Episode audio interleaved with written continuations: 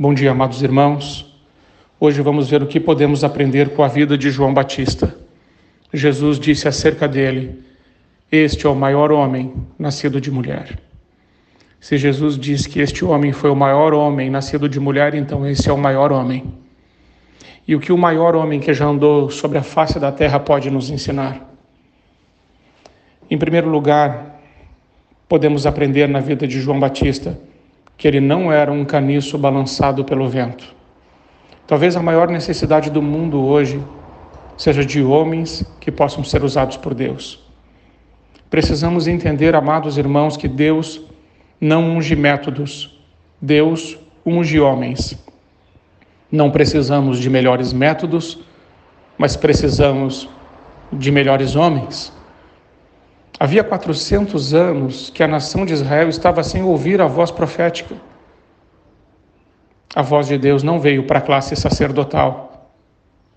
A voz de Deus não veio no palácio, mas veio a palavra do Senhor a João no deserto. Interessante como Deus usa gente estranha em lugares estranhos. João Batista era fruto de profecia, resposta de oração e milagre do céu. Mas por que Deus usou esse homem? Deus usou esse homem porque ele não era um caniço balançado pelo vento. Hoje estamos vendo líderes vendendo o seu ministério, negociando valores absolutos, mercadejando o evangelho. João não transgredia com a verdade. Ele denunciava o pecado na vida do rei, dos religiosos, dos soldados e do povo. João Batista nunca foi o profeta da conveniência. Seus inimigos diziam que ele tinha demônio, mas Jesus dizia: é profeta.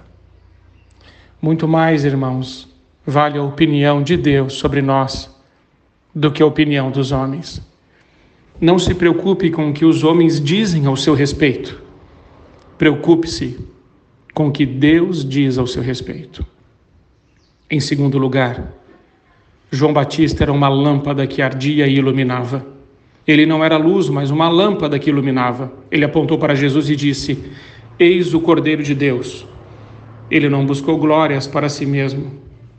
Mas João Batista foi o autor da frase talvez mais difícil de ser dita. É necessário que ele cresça e eu diminua.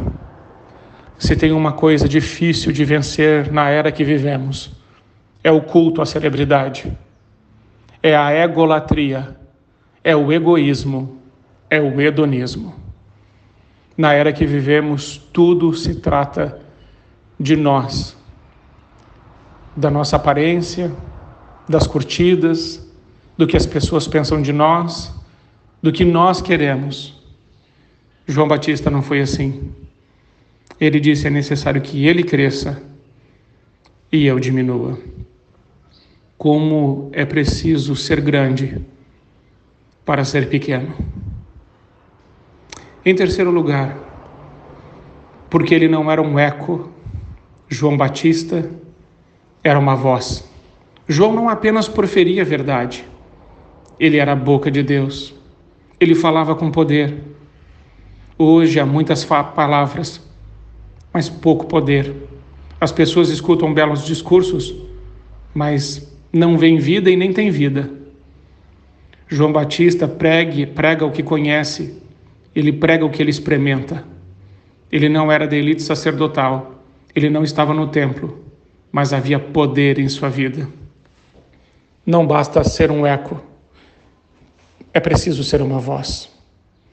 Não basta carregar o bastão profético como Geazi, é preciso ter o poder como Eliseu. Não basta falar aos homens, é preciso conhecer a intimidade com Deus.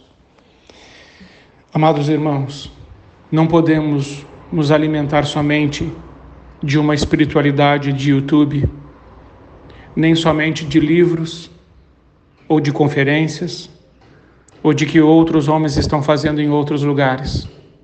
Precisamos pedir para Deus, Senhor, eu estou aqui, vivo nesse contexto, neste lugar como o Senhor quer usar a minha vida. Fala comigo, usa-me. Não podemos ser eco dos outros, Não devemos, precisamos ser uma voz, a voz de Deus para a nossa geração. João Batista conseguiu fazer isso. Talvez porque ele era humilde, esse é o quarto ponto. João Batista era um homem humilde. Ele disse: Eu não sou digno de desatar-lhe as correias das sandálias. Sabe, irmãos, lata vazia que faz barulho. Nós não precisamos do avivamento da lata vazia. Pouco barulho tem mais resultado. Muito barulho é carnalidade. O avivamento da lata vazia é justamente porque não tem nada dentro. Você precisa lembrar que espiga xoxa é que anda empinada. O albatroz voa abaixo porque tem papo muito grande. É necessário, irmãos, sermos cheios do Espírito Santo de Deus e da presença de Deus. E assim, vamos para o quinto ponto. Teremos coragem. João Batista era um homem corajoso. João Batista não aplaudiu Herodes quando ele se casou com a mulher do seu irmão. Ele denunciou o pecado do rei.